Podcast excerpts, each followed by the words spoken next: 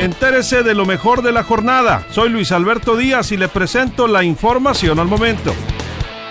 Reportan detención de policías municipales de Culiacán en, en Tepuche. Llevaban a un hombre herido de bala, esposado y torturado. Eran acompañados de un civil empecherado y armado que presuntamente les daba órdenes. El asunto de la detención de estos dos policías por la Guardia Nacional fue confirmado por el titular de la Policía Municipal de Culiacán. Robaron la escuela tipo de la escuela tipo de Culiacán instrumentos musicales equivalentes a medio millón de pesos. La coordinadora de la Orquesta Sinfónica de la Nueva Escuela Mexicana lamentó que le arrebataran a los niños la posibilidad de formarse en este arte.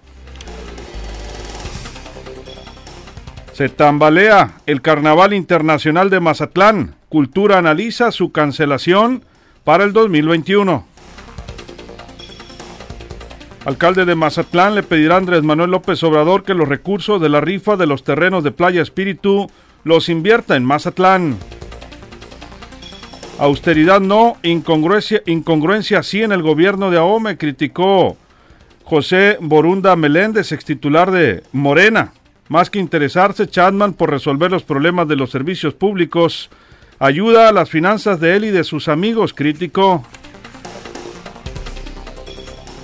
En contra del alcalde de Nabolato del regreso a las escuelas.